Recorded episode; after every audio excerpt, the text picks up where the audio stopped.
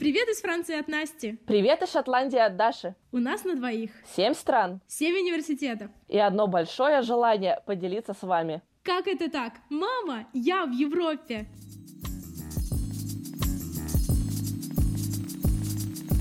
Привет, Настя. Привет, Даша. Ну что, сегодня у нас большой серьезный выпуск по полочкам про документы. Но сначала надо не забыть в этот раз сказать о чем? Проанонсировать нашу группу ВКонтакте.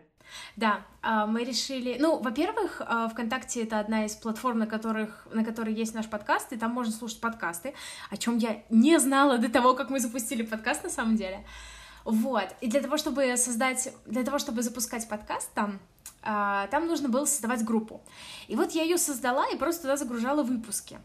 А потом, что мы с Дашей сделали, мы начали писать, во-первых, краткие конспекты этих выпусков, а во-вторых, мы подумали, а вдруг вы сами захотите какую-то активность, найти людей, которые с вами куда-то поедут, или, может быть, людей, с которыми вам будет проще готовиться.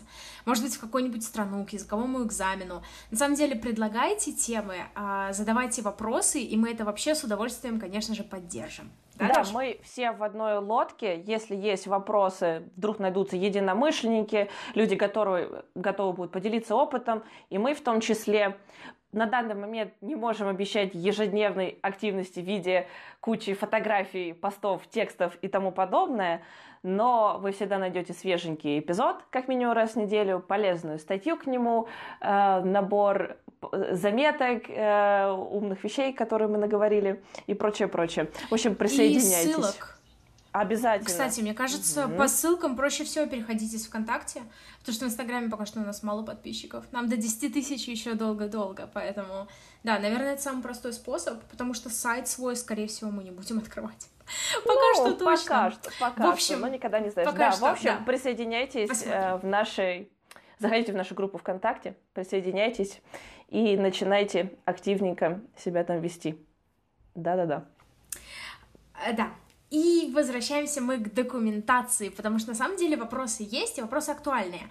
И, во-первых, мы хотим поговорить э, то, какая основная документация нужна для подачи на магистрскую программу. Чаще всего вы найдете похожую, конечно же, документацию для образовательной программы, для стажировки, может быть, в каких-то случаях для приема на работу. А, но мы хотим пока что сделать акцент на то, что мы смотрим на магистрские программы, потому что пока что для нашей целевой аудитории это самое актуальное, и это то, в чем мы, можно сказать, шарим. Да. К тому же мы сами через это проходили, и даже не один раз прошли практически уже закончили обучение по одной программе, но подавались на всякие разные и стипендии, и просто вузы. Так что сегодня хотим дать более конкретный план к действию. С чего, да, обязательно по срокам, потому что с чего вообще стоит начать сбор документов? Вообще с осознания того, а, насколько у тебя хорошо обстоят дела с английским языком. Или с языком той программы, на которую вы подаетесь. Потому что уровень у вас может быть, допустим, я не знаю, ну, мы, мы говорим примерно на английском языке. И, допустим, примерно на английском языке у меня был английский на шестерку, когда я начала готовиться к IELTS, ну, плюс потому что ты не знаешь формата этого экзамена.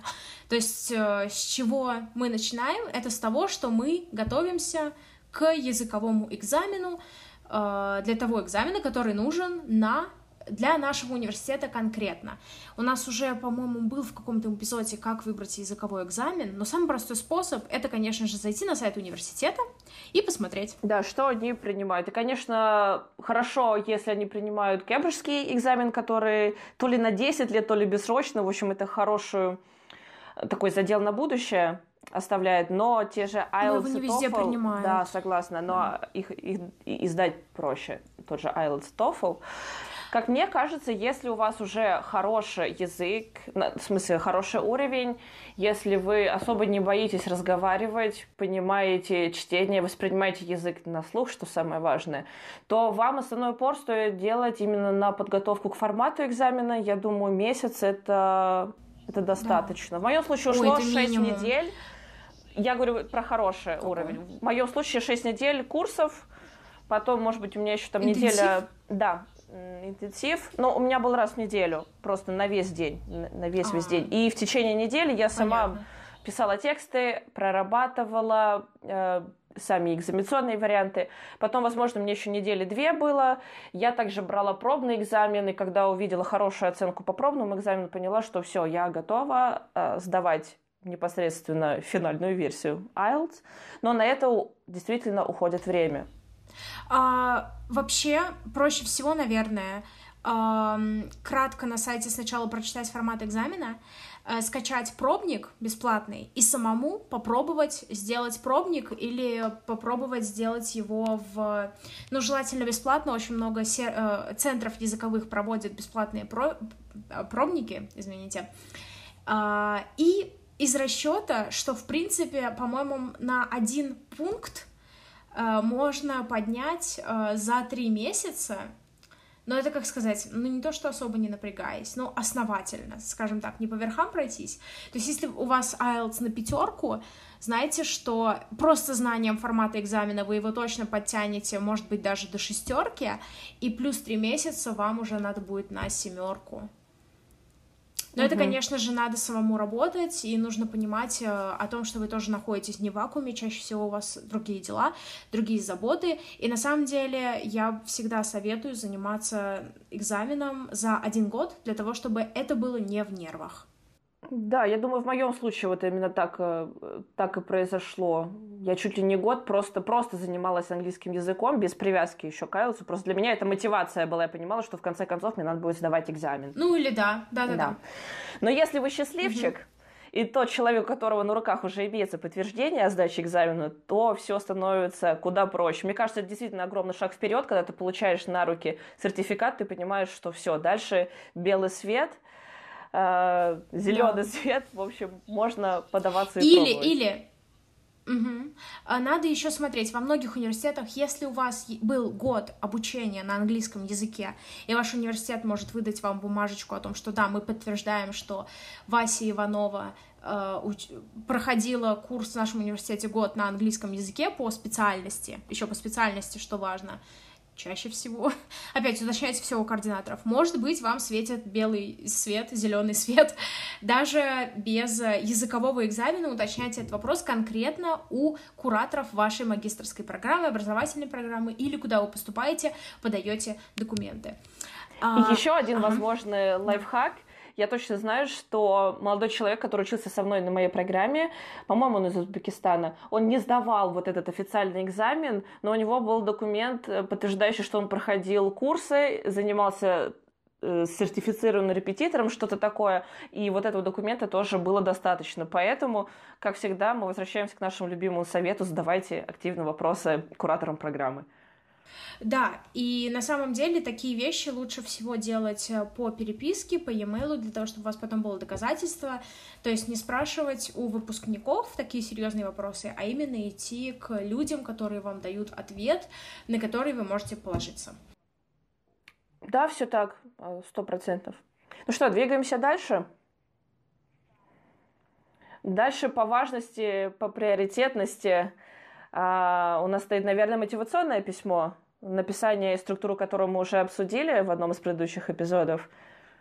И что самое главное, это то, что начинать писать его лучше заранее, для того, чтобы оно было на самом деле хорошим. Да, мне кажется, действительно, опять-таки около месяца может уйти на то, уйти вот с момента, как ты начал первые предложения писать, просто мысли, вот как ты говорила, накидывать пока что, да, что вообще я хочу отразить в мотивационном письме, до того момента, когда ты получишь ту версию, которую уже будешь готов отправить дальше. Вот мне кажется, это в районе месяца уйдет. Да, на самом деле, и помните, что самое сложное это ваше первое мотивационное письмо, потому что что потом обычно делают люди, э, не то, что вы можете просто копипастить одно мотивационное письмо для всех магистрских программ, просто на основе первого мотивационного письма вы можете писать дальше. То есть, допустим, у меня так сработало, что я на писала изначально на одну стипендию, в итоге его чуть-чуть изменила, э, ну, на самом деле я много изменила, но идею главную, интересную оставила и использовала для того, чтобы э, подаваться на PhD, например.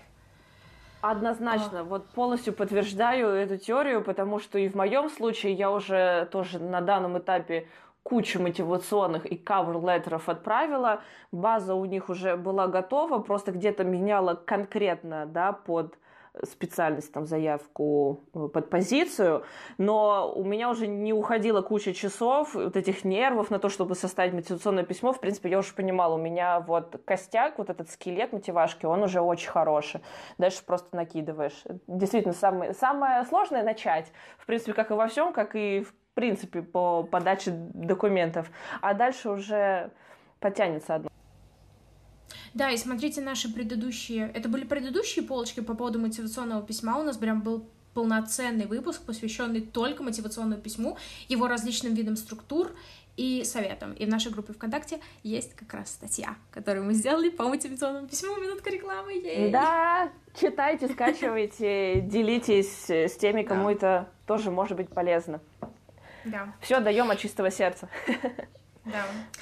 Ну что, а, идем дальше, наверное. И самое интересное это то, что на самом деле есть вещи, которые зависят только от нас. Допустим, мотивационное письмо. Но надо помнить, что есть вещи, которые зависят не только от нас. Например, наверное, самое первое мы скажем рекомендательное письмо, правда? Потому что рекомендательное О, письмо да. нужно спрашивать от профессоров, у которых есть свое расписание и свои задачи, и кто-то из них никогда в жизни не писал рекомендательных писем, тем более на английском, или как, какой язык вам нужен.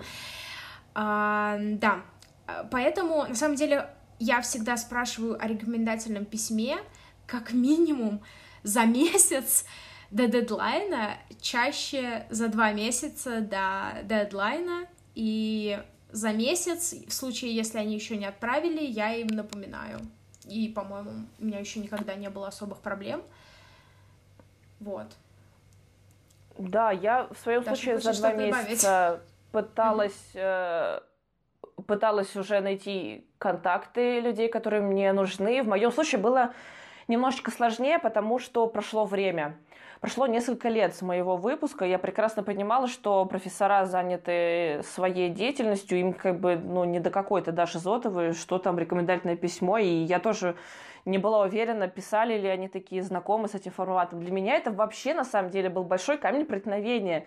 Я понимала, что CV, мотивацию я сама напишу, экзамен IELTS дам, а рекомендательные письма я за себя не напишу и не отправлю от лица там профессор, да, ну такого в принципе быть не может. И и, и как, и что делать. И потом думала, кого надо, кого надо просить. А, первое, э, кто приходит на ум, это, конечно же, твой дипломный руководитель, да, научный руководитель. Я так надеюсь, что те люди, те профессора, с которыми вы писали диплом, наверное, у вас сложились хорошие, теплые отношения. И к ним, конечно же, не должно составить труда обратиться. Я, когда впервые написала своему профессору, для меня, во-первых, знаешь, еще тоже такой момент был, мне казалось, а вдруг они вообще отреагируют так, что какая за граница, Европа, зачем там тебе это нужно? Ну, вдруг они такие прямо а, коммунисты, я там, не знаю, ну, все, сидим в России, никуда не рыпаемся. Но мне э, в ответ пришло, пришло очень хорошее такой фидбэк, что да, поддерживаю, замечательная программа, и там, Даша, вы молодец, что хотите пробовать свои силы в этом направлении. И да, меня были готовы поддержать, тоже спросили, э, какие сроки и что вообще рекомендуется отражать в этих, э, в этих письмах. Полезно упомянуть о том, как давно профессор вас а, знает, а, что да, да, вот именно как раз в этом плане очень хорошо обращаться к научному руководителю, потому что он вас наблюдал достаточно большое количество времени, он видел, как вы работаете индивидуально, а, мог оценить, насколько вы способны критически мыслить, насколько вы являетесь вот таким hardworking person, там, team player, поэтому важно отметить как долго он вас знает, а, какие предметы а, он у вас вел, потому что если он вел какой-то ключевой предмет, который очень вписывается в тематику той программы, на которую вы подаете, тоже будет большой плюс. Значит, он сможет подтвердить ваши навыки и компетенции а, в данном предмете. То есть здесь тоже, как и в мотивационном письме, есть определенная структура, начинается с академической такой базы, э, сколько знает, какие предметы вел, дальше как вы себя э, продемонстрировали э, за то время, что преподаватель там вам читал лекции. И дальше тоже можно упомянуть какие-то такие личностные, что ли, качества, и э, что еще вы делали, если что-то делали помимо э, непосредственно учебы или там написания диплома. В моем случае мой преподаватель, э, научный руководитель э, отмечал, что я принимала участие в проекте, который был Э, как бы дополнительно, он был не обязателен э, для моей программы, за это не ставилась оценка, но это было мое желание в нем поучаствовать, он это упомянул. Это был большой проект э, на кафедре, он был связан с созданием искусственного сердца, и как бы здесь, опа, очень такой большой восследный знак, что какой-то вклад небольшой я и сюда тоже внесла.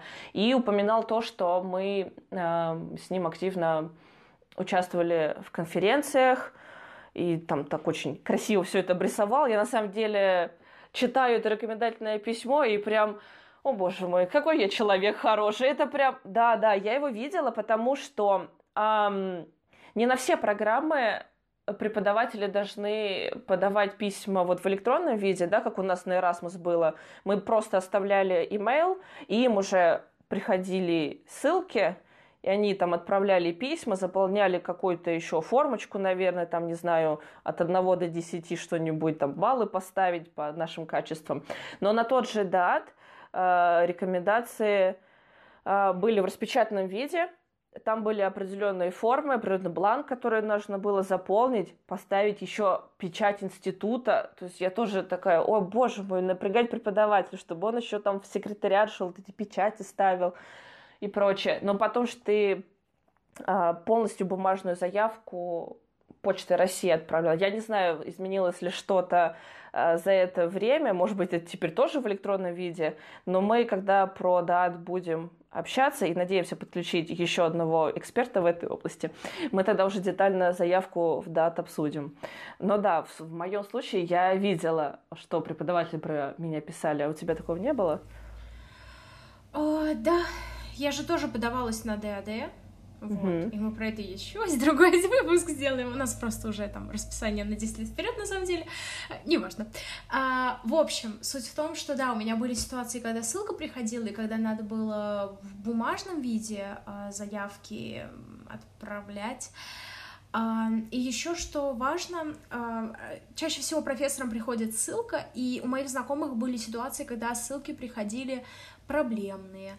Вот, поэтому просите преподавателей не оставлять все на последний день. Ну, в смысле, не таким тоном, конечно, но проверить, хотя бы проверить ссылку, когда она им придет, для того, чтобы понять, открывается ли она и нормально ли там все, потому что были такие ситуации, когда преподаватели тоже люди и оставляли это все на последний момент, и потом ссылкой были проблемы, ну, там, по-моему, все хорошо закончилось, но, в общем, да, да, контролируйте эту ситуацию. На э, момент с написанием письма тоже нужно обсудить еще до того, как официально откроется а, подача а, заявок, да, чтобы еще, на момент да. подачи угу. уже и ты, и преподаватели были готовы к тому, что вот им там придет ссылка, им нужно будет что-то что сделать. Если что-то не получается, есть еще время, никакой спешки.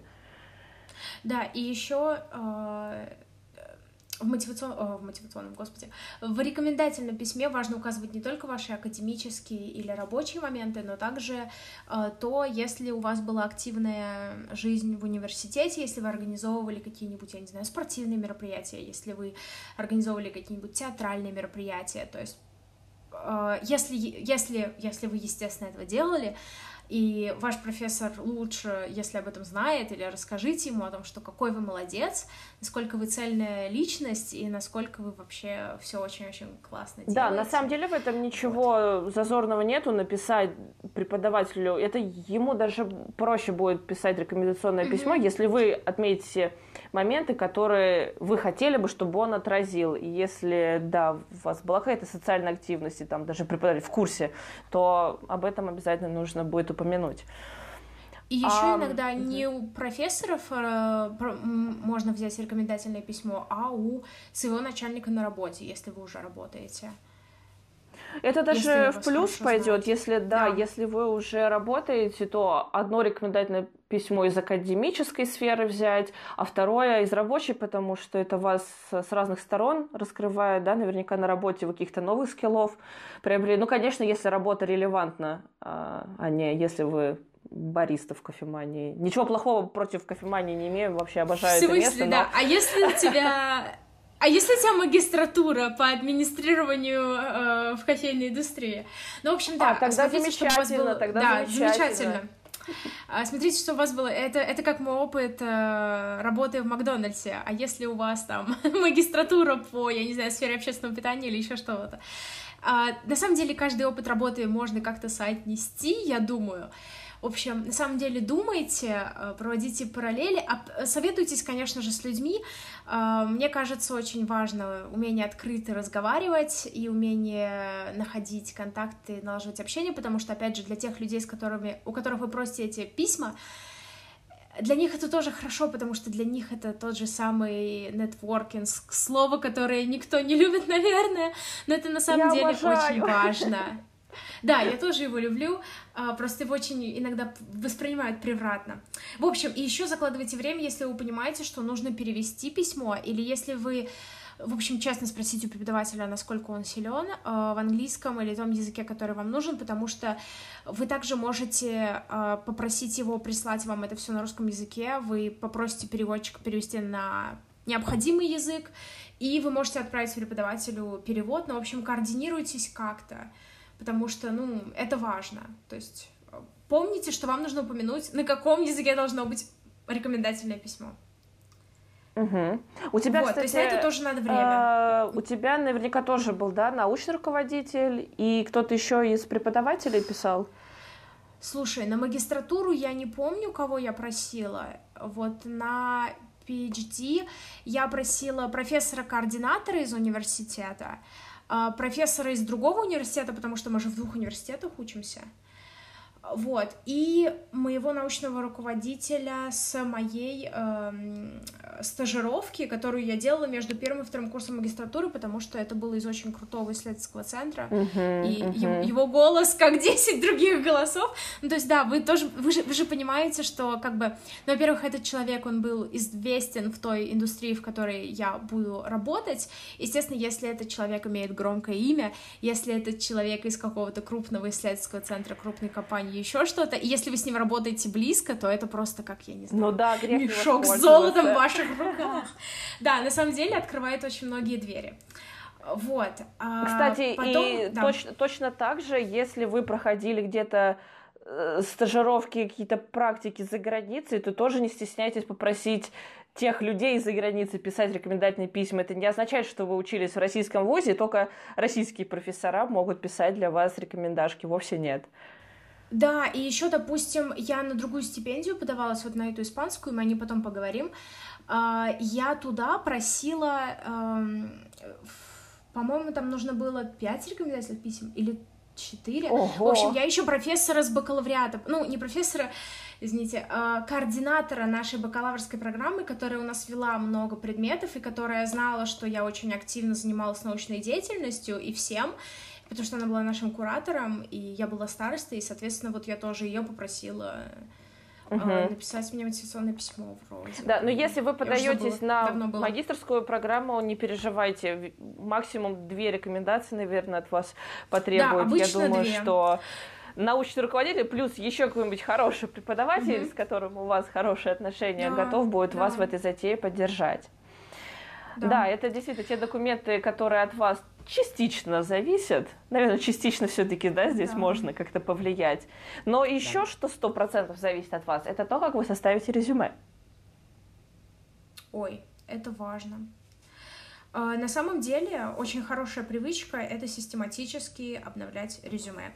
Каждый раз, когда что-то меняется в вашей жизни, там вы прошли какую-нибудь стажировку или еще что-то, вы чистите свое резюме, убираете какие-то менее важные позиции, если у вас их много, добавляйте более важные позиции, а, но, конечно, резюме — это такая очень О, да, я сейчас вспоминаю, тема. как я составляла одни из первых резюме, когда еще опыта особо не было, куда-то на работу уже хотелось, и знаешь, там были эти стандартные определение себя как э, там, стрессоустойчивый, исполнительный, О, активная жизненная обожаю. позиция. Боже, обожаю просто, я сейчас... У меня то же самое было. То же самое. И ничего из Быстрая этого обучаемость нету. или что-то да, там? Да, да, да, да, Да. быстрая обучаемость, коммуникабельность, там все прочее, прочее, вот эти шаблоны. А, да, лу- лучше, наверное, их не использовать в своем Да, э, ну во- CV. Да, да. Вообще, CV это очень интересная тема, потому что его нужно ориентировать. э, во- Во-первых, я надеюсь, что все-таки на магистрской программе, когда вам э, пишут, так, я думаю на английском языке, я говорю на русском языке. Э, Когда вам пишут те документы, которые, в общем, от вас требуют, э, обычно дают краткое, краткую расшифровку или пример. На самом деле очень хорошо проверить, э, какого стиля резюме обычно подают в этой стране. Объясняю почему. В некоторых странах э, лучше не прикладывать, насколько я знаю, в США лучше не прикладывать свою фотографию к резюме. Для США Во ни Франции это фотографию, обязательно. возраст, ни пол. Ни возраст, ничего ни это не пол, должно да. быть. Мгм. Да, а во Франции ты прикладываешь возраст, пол, место рождения, год рождения, где ты сейчас живешь. Э, Вот это вот, вот это вот все, потому что не знаю, ну вот у них так глаз настроен, у них так привычно. На самом деле, опять же, обращайте внимание, что все это меняется, и мне кажется, если вы считаете, что вам не нужно указывать пол, или вам не нужно указывать, допустим, мне Не кажется, вам определившийся, обязательно- пол не определившийся сейчас очень популярно. Да? А, на- Насколько я знаю, обычно пишут не просто gender, а эм, пол, с которым вы себя ассоциируете. То есть не ваш пол, а пол, с которым вы себя ассоциируете. Ну, в общем, суть в том, что можно просто из CV убрать строчки какие-то. А иногда... Я, допустим, насколько я помню, я фотографию не прикладывала ни к одному CV. И ну, я просто не прикладывала, мне просто было лень вставлять фотографию. Во всех моих текущих. CV у меня есть фотография, она замечательная, мне кажется, я там, э, знаешь, в меру улыбаюсь и в меру, ну, как-то с положительной стороны себя показываю на этой фотографии, поэтому я ее люблю прикладывать. Но когда я э, готовила CV на магистрскую программу, там у меня не было э, фотографий, но пол, дата рождения, это все указано было. И я придерживалась достаточно простой формы. На- по поводу резюме, на самом деле, разнятся мнения. Я придерживаюсь тому, что чем проще, тем лучше. Не надо стараться пустить пыль в глаза, используя яркие цвета, какие-то картинки и прочее. Наверное, это полезно, если вы подаетесь на творческую специальность, там, где нужно продемонстрировать какой-то ваш креатив и необычный подход, возможно. Но на более классические специальности, вот чем, чем проще, тем лучше, чтобы не замылился глаз у читающего какой-то мишурой, а чтобы можно из CV было выхватить самое главное, понять, чему вы научились, какая у вас была работа. То есть мы все составляем а, в каком в порядке. Сначала вверху идет самый последний опыт, да, ниже спускаемся, Да, а, Ниже это откатываемся, да, да, да, до самой до первой. бакалавриата. Мгм, Да, да, да. А, в моем же этом CV я не указывала работу, которая была просто там во время студенчества, никак не связанная э, с моей будущей специальностью. То есть на это время у меня официально была учеба. Все замечательно. И дальше у меня, в общем-то, никаких пробелов не было, потому что дальше была работа. В CV... Да, можно еще Мгм. оставлять без пробелов место, там, допустим, если в- если из CV вы на два года где-то пропадаете, лучше потом в мотивационном письме объяснить, где же вы были все-таки на Да, самом я думаю, деле. вы уже, если слушали предыдущие эпизоды, это уже запомнили, что мотивационное письмо Да. и CV, они идут парочкой, рука об руку, чего не смогли отразить в одном документе, компенсируем недостаток этой информации в другом. А, например, Да, и также в да. CV э, указываем, э, если осталось место, эм, для некоторых не только работа, но и стажировки указывают. обязательно, если они были, Вот. конечно. Да, у меня просто каждый год в университете была обязательная стажировка, поэтому я все указывала. Потом еще самые такие сочные публикации, если у вас есть прям хорошие. Участие в каких-нибудь очень крутых конференциях, если вы прям в них участвовали. Но просто про конференции мы потом отдельно поговорим, потому что то, что в России студенческие конференции и в Европе научные конференции, это немножко разные вещи. Я была и там, и там в большом количестве. Это мы отдельно, конечно, поговорим. Но э, если у вас есть да, какие-нибудь дипломы, награды, их... олимпиады, относятся да. к, э, относящиеся к теме, это указывать. Но если вы это превращаете в CV на три страницы, режьте. Думайте, что резать. А, да, да. То есть, если вам не хватает информации и конференции какие-то публикации есть, лучше об этом упомянуть. У меня были публикации в обычных наших российских э, сборниках тезисов, что-то такое. Я, конечно, это упоминала, потому что почему нет? Эти сборники, они потенциально котировались бы, если я начала бы, э, как это в России называется? Кандидат, ну, PhD по-русски, в общем если бы я пошла да. по этому пути. Аспирантура. Вот, в аспирантуру, если бы я пошла, да, то, в принципе, эти статьи, они бы уже в плюс э, засчитывались. Mm-hmm. Так, я сейчас просто немножечко выпала. Я думаю, что еще угу. важно отразить в CV. Рабочий опыт, обучение, ваши угу. активности. Я была преподавателем физико-математической школе. Я об этом О, не Ничего пис... себе! Да, я почему-то об этом не говорила в мотивационном письме, но у меня это в резюме было отмечено. Угу. Ого, здорово. А, я занималась... Э, я неофициально просто занималась, а, я бесплатно с ребятами занималась для экзаменов, просто в качестве поддержки. Что? что нет, просто мне кажется, что нет, это, это был очень положительный такой вздох, потому а что, мне кажется, мы все светлые головы в тот или иной период нашего времени занимались, э, так скажем, репетиторством. Э, да, да, у меня тоже такое было. Это замечательный, кстати, опыт был, мне очень нравилось. Да, мне тоже. А, так, в CV еще очень хорошо, если вы понимаете, что вам нужны какие-либо качества, допустим, лидерские или еще что-то, а, проще не просто писать, что обладаю лидерскими качествами, а, допустим, лидерство — был, я не знаю, э, главой всех старост в университете.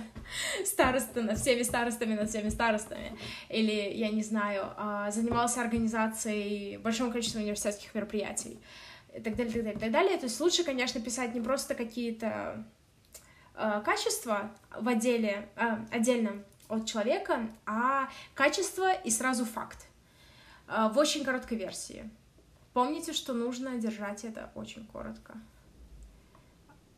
Да, замечательно. Если с моей стороны, мне, наверное, нечего больше добавить про CV. Угу.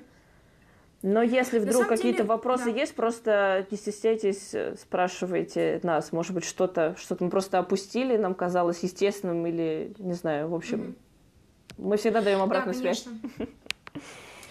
А, и на самом деле, да, по поводу времени по CV, я просто советую, если, у вас, если вы еще никуда даже не собираетесь подаваться, если вы еще учитесь только на втором курсе бакалавриата, просто оформите CV так, как оно у вас есть, и, и обновляйте его каждый год, и просто держите его в таком в чистом красивом виде. Можете почитать про какие-нибудь тренды CV в научной области, в Европе, в Америке, там, где вам надо и обновлять его. И да, на самом это, деле, наверное, это хорошая, надо... это хорошая привычка. Да.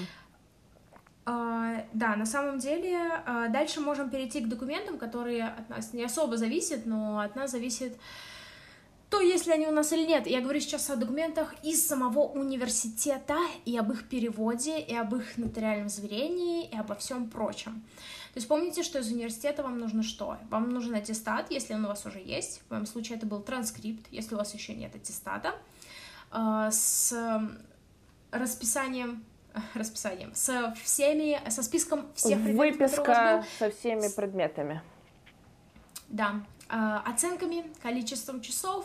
Обратите внимание, если вам нужно это вдруг заверять, а, блин, я не помню, Э, что можно делать с аттестатом? Заверять? По-моему, для Италии его... А, нет, для Италии уже ничего с ним не делают. Для Америки, наверное. В общем, иногда вам нужно каким-то образом квалифицировать свой диплом. А, в, случае с европейскими странами, наверное, эту, это, этого нет. В случае с Америкой проверяйте, в любом случае проверяйте. Проверяйте о том, если вам нужно также переводить ваш аттестат по окончанию, который вы получили по окончанию вашей школы. Иногда бывают такие ситуации, я, по-моему, куда-то загружала. И я куда-то загружала, я точно его переводила. У меня совершенно точно Может, были нотариально заверенные копии mm-hmm. всех этих документов, нотариально заверенные переводы. Я решила, да, где-то переводы принимаются, если вы сделали сами, если это сделал преподаватель э, иностранного языка из университета, я решила сразу отдать это дело в руки, ну, так скажем, профессионалов, заплатил небольшую денежку, и все, голова уже об этом не болит, тебе... Ну, ну мне хорошо перевели, никаких, никаких проблем. Так, еще помните, что если вам нужно, я эм, смотрю в нескольких программах, я, по-моему, тоже это куда-то загружала, если вам нужна копия of place of residence, uh-huh. э, чаще всего это берется либо на месте работы, либо на месте учебы, либо можно, по-моему, я каким-то образом ходила в местный паспортный стол и спрашивала бумажку о том, что я живу в этой квартире, да, что-то я такое делала. Наверное, проще всего это спросить на месте работы или на месте учебы, подтверждение того, что вы живете там, где вы живете. Зачем это надо? Затем, что если вы претендуете на стипендию как не европеец, вам нужно подтвердить, что последний год, допустим, вы живете в, я не знаю, на Сахалине или еще где-то. Да, но, возможно, этот документ э, пригодится на более э, дальнейшей стадии, так скажем, на этапе заявки, э, application у меня нигде да, это еще не требовалось. Эм, у меня в нескольких местах требовали. Помните, угу. что иногда на его изготовление может уйти какое-то время. Мне кажется, мне его сразу просто распечатали и отдали. И, во-вторых, перевод. Наша любимая вещь — это перевод на язык, который, соответственно, нужен требуется на вашем, э, вашем университете. Ну да, ну поэтому, если время поджимает или хочешь, чтобы голова не болела, лучше людям отдать, все переведут. Да, да, да, на самом деле. Еще у меня был, была ситуация, когда с меня спросили расшифровку оценок. Это я, по-моему, уже рассказывала в эпизоде про Erasmus Mundus, э, когда ты просто пишешь, какая оценка эквивалентна чему. И на моей кафедре не на кафедре, извините, на моем факультете, мне расписались, поставили печать о том, что я говорю абсолютную правду а, для того, чтобы да, у меня тоже могли... угу. у меня тоже такое спрашивали, напишите расшифровку, что это означает. У меня просто с моих слов, с моего письма этого было достаточно. И вот помнишь, я еще когда про французскую стипендию рассказывала, с меня попросили официальное подтверждение моего рейтинга, и я угу. даже не, не подходила, не пыталась этот документ получить, но, возможно, у секретаря и такой документ можно потребовать. Но что, если, если его требуют, значит, где-то такое выдают. Значит, надо узнавать. Да, спрашивайте. Спрашивайте, потому что у нас, допустим, а, в моем на, на, на нашей магистрской программе, несмотря на то, что это магистрская программа в Франции и Италии, в моем случае, у нас нет официального рейтинга студентов, и нам объясняли, почему его нет. Uh, можем объяснить потом, это долго. И, в общем, суть в том, что я преподавателя спрашиваю, что изначально, когда я подавала заявку, с меня спросили, какой у тебя рейтинг uh-huh. по твоей магистрской программе. И я такая пишу преподавателю, какой у меня рейтинг? Он говорит, а как я тебе его посчитаю? Это сделать просто невозможно я могу только примерно посчитать плюс-минус uh-huh. крокодил. Я говорю, uh-huh. ну, с меня спрашивают, что я могу поделать. Он говорит, ну ладно, дай мне, пожалуйста, неделю, я посчитаю. Uh, он уточнил, какой именно рейтинг с меня спрашивают, типа по всей магистрской программе uh-huh. или... Ну, в общем, там сложная система, потом можем как-нибудь объяснить. Вот, и в итоге он мне выдал мой рейтинг, и потом с него тоже, когда он мне писал э, рекомендательное письмо, с него тоже спросили мой рейтинг, и он тоже, ну, просто те же цифры дал, ну, тогда. То есть изначально тебе могу сказать, что нет никакого рейтинга, потом ты говоришь, ну, вот мне очень надо, можете, пожалуйста, посчитать, мне кажется, это не так сложно. Окей, okay. наверное, это сложно, если у тебя там 200 студентов, но в нашем случае это как-то обошлось. Да. Вот, еще что требует? Требует копию паспорта как подтверждение национальности. И вот, если честно, я всегда, не думая, загружала мой загранник, и мне кажется, что это, ну, как бы нормально. А вот мне было интересно, а что если у тебя нет загранного паспорта? И вот, ну... Ну, знаешь, бы, если у тебя нет загранного паспорта, ну, ну... Иди оформи. А как? Ты собираешься Ну да, я понимаю, это просто вопрос воздуха. Мне, мне, да, у меня да, даже да. уже, понимаешь, такая ситуация в голове не укладывается. Как это нет загранпаспорта? Ну, хотя, действительно, такой может быть. Или он есть, и он заканчивается. О, вот это интересный момент, что тогда делать? Да, потому, потому что он... А вообще, а ты знаешь то, что в России можно иметь два загранпаспорта одновременно? Да, вот собираюсь Официально. второй на всякий случай сделать, да. Блин, я пока ленюсь. Ну ладно. Это мы потом как-нибудь обсудим.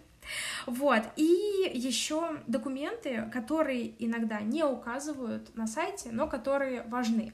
Это подтверждение ваших э, публикаций и дипломов. Э, дипломы в моем случае мне нужно было большинство из них переводить на английский. Я это делала сама. Я не собирала никакие подтверждения дипломов, потому что это было, я не знаю, сколько у меня там, 50 дипломов. Я из них выбрала 15. Ну, типа, знаешь, типа самые-самые Ты сочные, знаешь, я международные. Я все это свое портфолио, так сказать, такими похвальными mm-hmm. листами. Думаю, о, вот если бы я все это переводила, как, как целая досье. Нет, конечно, ну вот вообще, что я хочу сказать, это то, что из-за того, что у меня в университете были стипендии, которые нужно было э, точно знать, за какой семестр у тебя что опубликовано и что получено. У меня всегда была на флешке папочка. В этой папочке соответственно, первый курс, второй курс, третий курс, и в первом курсе два семестра, во втором курсе два семестра, или, по у меня был первый семестр, второй, третий, четвертый, и так далее, и у меня всегда там были рассортированы все публикации, все дипломы и все, что у меня было по конкретным семестрам. И потом еще, по-моему, у меня даже был ранкинг. То есть сначала у меня идут какие-нибудь международные, потом у меня идут всероссийские, и дальше то, что уже было, я еще для, того, для программ, конечно же, для э, моих магистрских в Европе. Я даже на это не смотрела, но на самом деле, если у вас даже небольшое количество дипломов, прикладывайте то, что у вас есть, особенно если это в тему, и да, вы понимаете, просто... что это подкрепит вашу заявку. Сейчас был просто мастер-класс от того, как организовать свое рабочее пространство. Семестры, э, курсы, публикации, рейтинги, такие сякие. Ой, это прям... Ну, молодец, потому что, что ты это было проще, потому что вот мы сейчас э, не знаем, что у нас есть, потому что сейчас мы получили грант на магистратуру, и нам не нужно подтверждать это каждый семестр. Что у меня было в университете, это то, что после каждой сессии, как только получаешь последнюю оценку, ты бежишь распечатывать все свои грамоты, все свои публикации, составляешь таблицу, пишешь баллы, если, знаешь, там типа цитируется в Скопусе, в еще где-нибудь или не цитируется где-нибудь. Там целая такая замороченная система была, что проще сразу было все рассортировать. То есть я не в последний день сидела рассортировывать, я сразу, как у меня только публикация, я такая, окей, вкладываем в папочку. И проще было сортировать по ходу жизни, чем потом в последний момент, в конце сессии, со всем этим всем бежать. Вот. Мы еще что-нибудь не упомянули, то, что является важным. Мне кажется, мы практически все рассказали. Мне сегодня очень сильно хотелось проговорить моменты с резюме и рекомендательными письмами, ну и дать общее представление, что готовить, Слушай, какой тайминг. Вот что еще важно по поводу того, что важно, а что не важно, у кого какая важность. Вот мы об этом еще хотели рассказать. И некоторые магистрские программы официально выкладывают таблицы, согласно которым они оценивают ваш, вашу заявку. Mm-hmm. И мне, кстати, это очень нравится. То есть они пишут, что у вас, допустим, оценка это там 40%, мотивационное письмо это 20%, то-то, это столько-то процентов. Но проблема в том, что э, мы думали о том, что рассказать, что на самом деле важно, но когда ты на это смотришь, ты понимаешь, что в каждой программе важно что-то свое потому что испанцам были важны оценки, по-моему, на 40%, и дальше идет 30% это твой experience, это твои, то, как ты работаешь, как, какой у тебя опыт работы, э, какие у тебя стажировки и так далее. И 30% это твои рекомендательные письма. Uh-huh. Потом я начала, мы начали открывать магистрские программы Erasmus Mundus, и, допустим, вот я открыла одну программу, и здесь мотивационное письмо всего 5%. Ого. И рабочий experience тоже всего 5%. А что же больше всего ну, весит? допустим, рекомендательные, рекомендательные 10, а, знания в области предмета 15.25. Знания в области... Ну, в общем, это магистратура между двумя предметами, и, в общем, один предмет 15-25, второй Мгм. предмет 15-25. А, слушай, 25% оценки, 20% М. английский язык, полтора процента испанский язык, полтора итальянский, полтора португальский. В общем, у каждой, в общем, смотрите, эм, насколько, смотрите, потому что, может быть, в вашем случае есть такая таблица, если в вашем случае нет такой таблицы, просто ответственно все готовьте. И, конечно же, классно было бы оценить свою заявку с самого начала, но иногда это невозможно, и иногда нужно надеяться и верить в то, что ты хороший кандидат, что ты хорошо работал, и что то, куда ты подаешься, оно тебе соответствует, и оно является отличным продолжением твоей карьеры. И мне кажется, вот в этом и будет залог успеха. Да, замечательные слова. Замечательно, что док- надо доказать всеми своими документами, что обучение именно по этой классной программе это самый необходимый шаг для твоей карьеры и для твоего будущего. Да. Все, ребят, будем закругляться. Э, Подписывайтесь в Инстаграме, подписывайтесь на нашу группу ВКонтакте, все ссылки в описании и до... Задавайте Да. вопросы, да, и, и ищите единомышленников, потому что в любом случае в вашем пути вы не одни, и вместе идти веселее и Однозначно. проще. Ну что, увидимся на следующей неделе. Услышимся через неделю. Пока-пока. Пока-пока!